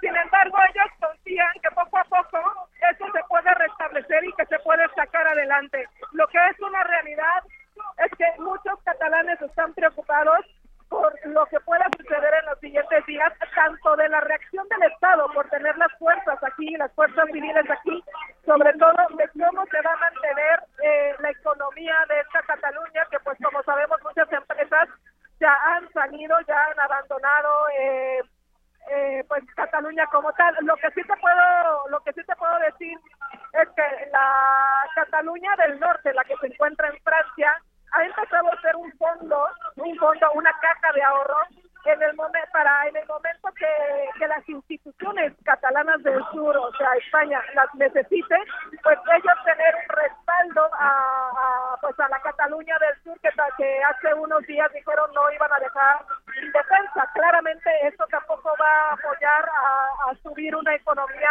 que claramente afectará tanto a España como a Cataluña. Muy bien. Bueno, pues eh, vamos a ver cuánto más dura esa fiesta en las calles. Ya comienza a ver, pues si no ese desánimo, por lo menos, pues sí, algunas preguntas que emergen luego de el claro mensaje que ha dado Mariano Rajoy al pueblo español. Pues seguimos en el tema. Por lo pronto, Jennifer, pues yo te agradezco muchísimo el que nos des una, una visión eh, de lo que está sucediendo allá desde España, justamente desde el lugar donde se está suscitando la noticia y la reacción allá con los catalanes. Muchas gracias. Gracias a ustedes. Muy buenas tardes. Muy buenas tardes a Jennifer Cefó, periodista mexicana que se encuentra allá y nos trae aquí pues los pormenores de cómo se está viviendo, cómo está este ambiente en torno a este a este tema. Las elecciones se llevarán a cabo el próximo 21 de diciembre. El ejecutivo ha procedido así esta misma tarde de pues eh, iniciar la intervención de Cataluña de forma inmediata tras recibir la autorización del Senado. Eh, podrán hacer fiesta y demás, pero hay una clara advertencia, una clara, un claro señalamiento e información de parte del gobierno español respaldado por el Senado. Vamos a escuchar también parte de lo que fue este discurso de Mariano Rajoy que ya escuchábamos hace unos momentos y en otra parte del discurso dijo lo siguiente. La reunión extraordinaria del Consejo se ha dedicado en exclusiva a la puesta en marcha de las primeras medidas previstas en aplicación del artículo 155 de la Constitución que, como ustedes saben, ha aprobado en el mismo día de hoy el Senado. Estas primeras medidas que hemos aprobado después de que el Senado apoyara el planteamiento que hicimos el pasado sábado en Consejo de Ministros son las siguientes. Cese del presidente de la Generalitat de Cataluña. Cese del vicepresidente de la Generalitat de Cataluña y del resto de consellers del Gobierno autonómico designación de los órganos administrativos encargados de dar cumplimiento a las medidas aprobadas por el Senado, que serán los ministerios correspondientes a las competencias de cada consellería. Extinción de las oficinas del presidente y vicepresidente. Bien, pues las autoridades de la Generalitat eh, comandadas por Carles Puigdemont están cesadas. Así de claro lo ha dicho el presidente. Habrá elecciones autonómicas que se fijaron para el 21 de diciembre. Y bueno, pues ahí está. Además, el, el gobierno ha autorizado esta misma tarde la presentación ante el Tribunal Constitucional de un recurso contra la declaración unilateral de independencia aprobada en el Parlamento, el cual, en cuanto al recurso sea admitido por el alto tribunal, la declaración quedará suspendida de forma automática. Así que, como decíamos, la fiesta no durará mucho para los catalanes.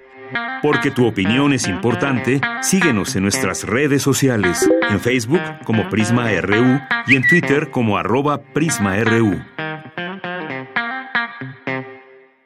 Queremos escuchar tu voz. Nuestro teléfono en cabina es 55 36 43 39. Relatamos al mundo. Relatamos al mundo.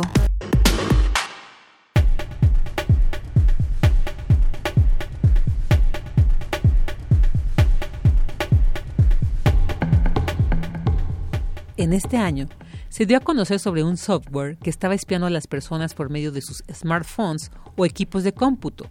Lo que daba realce a este asunto era que los propietarios de este software eran los gobiernos. Sobre esto, platicamos con Fabián Romo, director de Sistemas y Servicios Computacionales en la Dirección General de Cómputo y Tecnología de Información y Comunicación de GETIC de la UNAM. Y esto es lo que nos habló sobre el funcionamiento de este software. Vamos a continuar ahora con más temas de nuestra universidad y también al análisis temas que tenemos en el contexto nacional e internacional, como el caso de Pegasus, que hemos venido también aquí dando seguimiento y hemos hablado de este tema. Para hablar de ello, ya tengo en la línea telefónica al, eh, a Fabián Romo, eh, quien es director de Sistemas y Servicios Computacionales de la Dirección General de Cómputo y Tecnologías de Información y Comunicación de la UNAM. ¿Qué tal, director? Muy buenas tardes. Hola, ¿qué tal? Muy buena tarde, muchas gracias. Pues yo quisiera que platiquemos en esta en esta ocasión sobre pues el funcionamiento de este programa para para espiar llamado Pegasus que lo que conocemos es que se vende a gobierno solamente y que pues ahora se hacen distintos exhortos para conocer de parte de las propias autoridades como el caso de la PGR que de ahí se compró es lo que conocemos ahora en 2014 y todo lo que ya conocemos en el sentido de eh, a quiénes se habría espiado periodistas, eh, personas defensoras de derechos humanos, activistas, pues, y, también ahora salieron a relucir algunos nombres de, panistas. ¿Qué nos puede decir al respecto de cómo, pues, cómo eh, funciona a nivel de, a nivel internacional este tema de cómo se mete a través de los teléfonos celulares, que es un instrumento de trabajo para, pues, muchas personas, sobre todo quienes están, pues, todo el tiempo recibiendo y eh, información y están en temas eh, en temas de México como un periodista o un activista. ¿Qué nos puede decir en la parte técnica al respecto de este tema? Bueno, pues en efecto, este software eh, llamado Pegasus, que fue desarrollado por una empresa israelí de nombre NSO Group, eh, ya tiene varios años rondando por todos lados. De hecho, es identificado oficialmente como un malware. Esto es un software con actividades maliciosas. Sin embargo, su nivel de sofisticación es tal que utiliza una debilidad de los sistemas operativos tanto iOS para los teléfonos iPhone como el sistema operativo Android en donde puede eh, atacar a través de dos estrategias. Si el teléfono está lo suficientemente débil, digamos, en materia de seguridad, como es el caso de los Android, que hayan sido, eh, perdón por el término tan técnico, ruteado, sí. es que se hayan quitado los privilegios al fabricante y los tenga el usuario a través de diversas técnicas de deliberación, como también se les llama, para tener todo el acceso completo al teléfono, prácticamente cuando el, el, software Pegasus que se infiltra a través ya sea de un correo electrónico, un mensaje SMS, un mensaje a través de mensajería instantánea como WhatsApp, en donde se invita al usuario desde un teléfono X a que a que dé clic a una liga y ahí es donde se descarga eh, de manera oculta el, software hacia el teléfono puede tener dos actividades fundamentales. Si el teléfono está lo suficientemente débil, obtiene privilegios muy elevados sobre el teléfono, que son tanto la extracción de datos como el espionaje de la persona.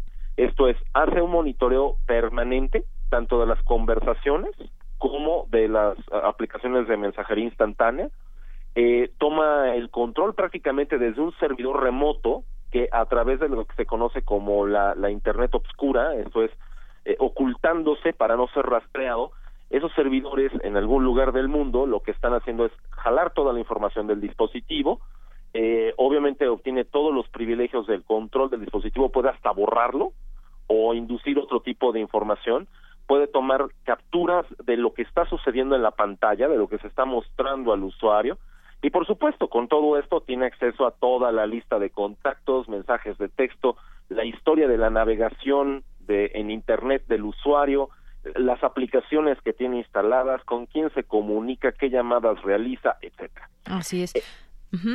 Eh, Fabián, justamente aquí, perdón que te interrumpa, quisiera preguntarte sobre el tema de las aplicaciones. Muchas aplicaciones nos piden justamente eso, eh, tener acceso a fotografías, al micrófono, a eh, archivos multimedia y demás. ¿Es algo parecido o es algo completamente diferente? Porque me imagino que las aplicaciones, pues por lo que sabemos, lo, lo utilizan para temas más bien comerciales y cuáles eh, son las páginas más visitadas por parte del usuario y así hacer también un tema de marketing. ¿Esto qué tan diferente es a lo que hace Pegasus?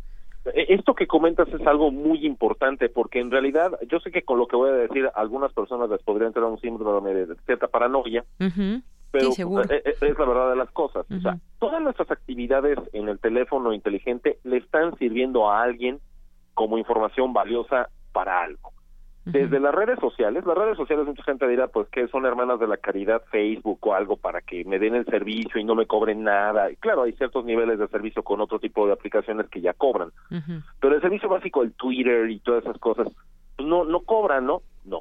Ahí hay toda una, toda una monetización, digamos, de, de la información que genera el usuario, incluso desde dónde está posicionado, eh, cuál es su red social de contactos, lo que está en su libreta de direcciones, qué tipo de mensajes envía, todo eso en cierto grado está siendo monitoreado por todas estas aplicaciones, pues aparentemente benévolas, ¿no? Sin, sin mayor daño, porque le están sirviendo a esas empresas para lo que se conoce hoy como el Big Data, hacer analíticos con todo ese volumen inmenso de datos que genera la humanidad con sus teléfonos inteligentes y entonces saber las tendencias desde movimientos sociales, por ejemplo, hasta pues cuál es el juguete del momento, cuál es este el, el programa de televisión más visto, eh, si realmente están viendo un partido de fútbol o no, qué tipo de comerciales o de productos presentarle al usuario, etcétera. Digamos que ese es el uso más, digamos, si- sin, sin, sin daño, más que el hecho de inundarse de publicidad y luego correos que uno no pidió, etcétera, etcétera. Pero con esto que comentas, en efecto, hay muchas aplicaciones, particularmente en el sistema Android, que simple y sencillamente piden acceso a la lista de contactos y a la posición en el GPS y hacer llamadas telefónicas y resulta ser que es una aplicación para este no sé, identificar si el siguiente camión llega pronto, ¿no? Y eso que tiene que ver con mi lista de contactos, ¿no? Así Entonces, sí debemos de tener mucho cuidado con eso, pero la aplicación de la que estamos, bueno, este, este software del. Pegasus del que estamos hablando, eh, eh, va mucho más allá, porque ahí sí la información es utilizada para literalmente una rutina de espionaje, ya no se trata tanto de analizar cuál es el comportamiento del usuario, no solo eso, sino también de quienes le rodean, y con ello, pues, tomar cierto tipo de acciones. Así es, es, eh, es decir, ya es una vigilancia, digamos, eh, extrema, pero ¿y, y de qué manera? O sea, es la, la pregunta también que de pronto nos hacemos, ¿cómo pueden acceder a incluso el micrófono, la, la cámara propia del teléfono para ubicar, eh, pues, dónde nos encontramos? Digo que a final de cuentas, si traemos eh, prendido esta, este tema de la ubicación, pues ya podemos hacer esta consulta eh, muy sencilla de dónde, hasta nosotros que vamos con el teléfono, dónde nos estamos desplazando, pero esto es con fines completamente, pues intereses particulares que no, no sabemos hasta el momento cuando se espía a un periodista esto qué significa, pero pues es un tema de control ya más allá de, de lo que damos a las aplicaciones que a través de esta vía pues ya se, se va un montón de información de todos nosotros eh, cuando decimos que sí a una aplicación. En este caso pues es eh, como, como decías, tomar el control completo del teléfono. Así es. Y esto, como te lo mencionaba al inicio, se da particularmente en aquellos teléfonos que, por ejemplo, no han sido actualizados, ya sea porque es una versión muy vieja del sistema operativo y el teléfono ya no soporta una versión más reciente. Sí. Eh, yo sé que esto es una cadena y una secuencia de estar compre y compre teléfonos, de actualizándose y todo lo demás, porque si no, cuando uno ya tiene un iPhone 1, no sé quién todavía sigue usando, seguramente alguien seguirá usando un iPhone de la primera generación, pues prácticamente ya no le puede poner los últimos sistemas operativos y está sujeto a muchos riesgos de seguridad. Pero hablabas de- también del Android. ¿Es más seguro el, el iOS, el iOS? Es, es, es un- parte de un cierto mito, de si es más seguro o no. En realidad, con este tipo de aplicaciones, ante este tipo de, de, de, exploits, como se le llama técnicamente, que, que explotan vulnerabilidades de los sistemas operativos, ya prácticamente no hay diferencia entre si uno es más seguro o no. en, el, en- en el nivel intermedio que tú mencionabas, este de las aplicaciones que uno decide que instala y que dice, bueno, cuesta 30 dólares, pero hay una versión gratuita siempre y cuando yo acepte publicidad y demás, que es también un método de hackeo muy común. Sí. Este, Pues bueno, casi siempre donde se presenta es en los sistemas operativos Android, porque Apple es mucho más estricto en cuanto a la revisión de las aplicaciones y por tanto su publicación en la tienda de aplicaciones. Google no tanto. Y además hay una variable que es muy importante, por esto que tú mencionas, que los usuarios deben de tener el cuidado en los dispositivos Android, que es en la configuración del dispositivo hay una opción en la parte de seguridad que dice permites instalación de aplicaciones de eh, tiendas desconocidas o de orígenes desconocidos. Eso es bueno para quienes, por ejemplo, desarrollamos aplicaciones, hacemos software y estamos probando algo. ¿En dónde dices que se encuentra esto? En la parte de en, en opciones, en la configuración, settings, pues, de- del teléfono. Sí. Y dentro de ello, en la parte de seguridad. Muy bien. Y ahí se encuentra esa opción que dice si se permite o no la instalación de, de fuentes desconocidas. Si uno activa esa opción, ya le abrió el teléfono a quien sea. A una fuente desconocida. Es correcto. Entonces uno, ante esa potencial protección que uno tiene, porque también la gente de Google que administra la tienda de Play Store de aplicaciones revisa, al igual que Apple, la seguridad y el encriptamiento y demás de las aplicaciones, ahí sí ya se desprotege por completo al teléfono porque cualquier cosa literalmente le puede llegar al teléfono. Así es. Bueno, pues lo tomo como, como un consejo. Te quería justamente decir algunos consejos que podemos tener. Pues leer bien cuando damos que sí a una aplicación y entre esas, estas opciones que nos dices para, para tener en, en el tema de la seguridad un poco, un poquito, aunque sea más de control en nuestros teléfonos. Así es, así es, y por supuesto, como ya lo mencionas, eh, ante todo, mucho de la seguridad informática, lo reiteramos mucho aquí desde la UNAM, a, a- a todos, a, nuestro, a nuestra comunidad y a todos los usuarios, es, por favor, no seamos tan crédulos, no seamos tan incautos, leamos, si la gente lee, si la gente se quiere dar cuenta de si eso es algo verdadero o es una treta o lo que sea, tiene que leer e investigar bien. Cuando ve una liga, un correo que no pidió, y esto por qué me lo están enviando, por qué trae un archivo ejecutable, Ujú. por qué yo tengo que descompactar esto. Así es como se distribuyó la última versión del Claro. el Petya, de, que es una variación del WannaCry, etcétera, etcétera. Pues no le demos explica aunque diga que vamos a ganar un millón de euros, ¿no? O sea, eso no existe. Entonces, este... Y en todo caso, también utilizar para este tipo de correos y demás quizás una máquina por donde tal vez eh, corramos menos peligro de espionaje, porque finalmente, aunque esté espiada también la, la, la máquina que utilicemos, por ejemplo, para trabajar, pues no estamos todo el día pegados ahí, o una buena parte sí tal vez, pero no tenemos ahí toda nuestra vida. Bueno, eso Es quiero correcto. pensar. Esa es una, y como bien lo mencionas, la computadora puede ayudar mucho cuando se tenga duda sobre algún origen y algo adicional. Existen herramientas para los teléfonos, hablando de recomendaciones, Sí. para, para Android existen antivirus, algunos de ellos sin costo y que resultan ser eficientes, así como también se pueden incluir programas para encriptamiento del correo electrónico, por ejemplo, tal vez de no todo el teléfono, pero sí al menos del correo electrónico. Pero incluso el sistema operativo Android hoy por hoy ya tiene en sus últimas versiones, desde la versión 5, la 6 y la 7, que es la última, la más reciente, la actual, Ajá. tiene es- eh, eh, recursos de encriptamiento, por ejemplo, para la tarjeta de memoria, que cuando le roban el teléfono a la persona resulta ser que en el chip de memoria, en la. SD, pues trae las fotos y los videos Sí. y demás, y luego le quieren hacer algún tipo de, de fraude y pues que, que pague un rescate porque tienen ahí información que puede resultar comprometedora. Encripten sus chips, ya se puede en, en las últimas versiones de Android. Y si el teléfono se pierde y demás, bueno, pues ya se perdió el aparato, pero no se pierde esa información. Nadie tiene acceso a esa Nadie información. tiene acceso a esa información. Así Bueno, pues muchísimas gracias. Nada más como, como duda, eh, ¿tú utilizas Android, Android o iOS? Ah, uso los dos. Usas los dos. Bueno, Sí, me, me- me obliga mi trabajo a usar los dos precisamente para estar al pendiente de esto. muy bien. Pues muchísimas gracias, Actuario Fabián Romo, por esta información, interesantes datos que, que como siempre nos arrojas. Muchas gracias. Gra- gracias a ustedes. Buena tarde. Hasta luego, muy buenas tardes. Él fue el director de Sistemas y Servicios Computacionales en la DGTIC, en la Dirección General de Cómputo y Tecnologías de Información y Comunicación de la UNAM. Relatamos al mundo. Relatamos al mundo. Porque tu opinión es importante, síguenos en nuestras redes sociales, en Facebook como Prisma RU y en Twitter como arroba PrismaRU. Prisma RU. Relatamos al mundo.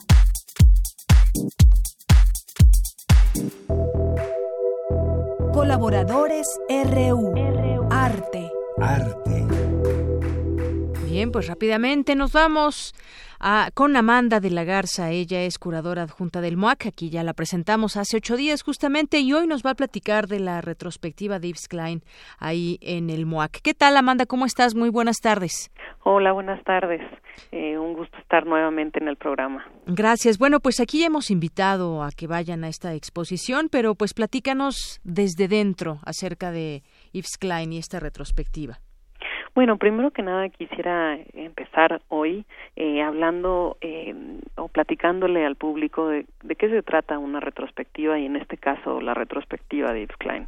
Eh, una retrospectiva intenta eh, revisar la trayectoria artística y de pensamiento de un artista, en este caso de un artista tan relevante, un artista histórico como Yves Klein. Yves Klein es un artista francés que eh, eh, desarrolla en un periodo muy corto, eh, ocho años de labor artística, eh, debido a que muere tempranamente a los 34 años, pero eh, su concepción del arte y su producción artística va a modificar las condiciones del arte de su época y hacia el futuro. Es decir, Yves Klein plantea una revolución artística que es fundamental para entender eh, la producción de arte en los últimos 50 años eh, a nivel internacional. Entonces la exposición que tenemos en el, en el museo eh, de alguna manera intenta revisar a partir de obras específicas más que de una noción de periodo o de cronología las temáticas que fueron más relevantes en, en, en durante estos ocho años de trabajo y de alguna manera eh, dar a conocer al público aquí en México, al público del museo, eh, por qué es tan importante eh, esta referencia histórica y por qué eh, ver la obra de Yves Klein de alguna manera nos permite entender hacia dónde se dirigió el arte en, eh, en digamos este esta segunda mitad del siglo XX y siglo XXI. Por ejemplo, eh, entender que Yves Klein fue un precursor de lo que conocemos hoy como performance o arte-acción, eh, es decir, eh, a, a, partir de una pieza eh, fundamental en su trabajo, que es Salto al Vacío, que es eh, el momento en el que Yves Klein, es una fotografía que registra el momento en el que Yves Klein salta de un techo, de un tejado, eh, hacia la calle, es decir, eh, tiene los brazos extendidos y el momento de la fotografía es el del vuelo. Eh, y no hay nada abajo, es decir, no hay un eh, colchón, no hay un trampolín, nada que, uh -huh. que, que lo reciba de este salto. Entonces, esta fotografía se ha vuelto icónica eh, en el sentido de que eh, condensa en gran medida algunos de los planteamientos que tenía Yves Klein sobre eh, sobre el performance uh -huh. o sobre esta acción artística, por ejemplo. Claro, y es que pues también eh, según leo el propio curador de esta exhibición pues eh, quiere o describe a Klein como un creador que siempre intentaba hacer cosas nuevas y además adelantado en su tiempo. Esto es parte de lo que podemos ver en este museo ahí en la UNAM que estará hasta febrero, ¿verdad, Amanda? Sí, eh, vamos a estar abiertos eh, hasta el inicio del próximo año, uh -huh. eh, entonces todavía eh, hay varios meses en eh, que el público puede eh, ir a, a ver la, la, muestra.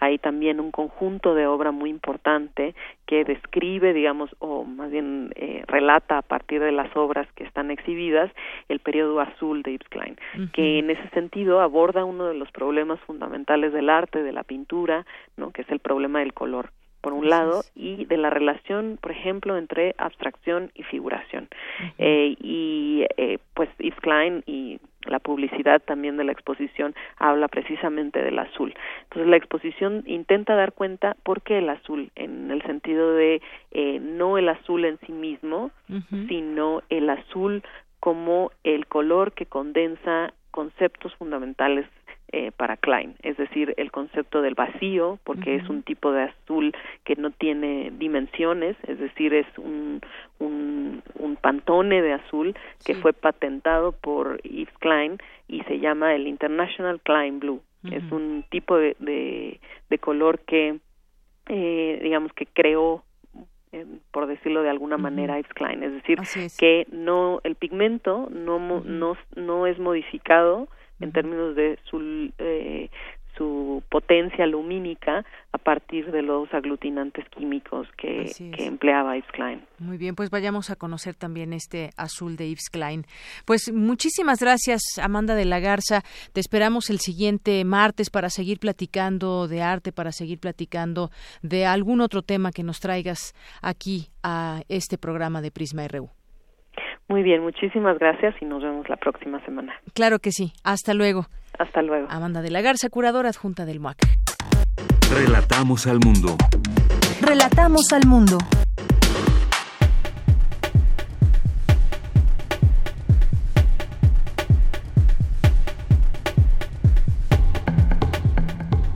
Y con esto llegamos al final de este programa del día de hoy. Esperamos que nuestra compañía haya sido de su agrado. Concluimos con música de Leica Mochan. Lo dejamos con Ollito de su disco Trenzados. Gracias por su sintonía. Mi nombre es Virginia Sánchez y en nombre de mi compañera Deyanira Morán, le deseamos que pase un excelente día y un gran fin de año. Gracias y muy buenas tardes.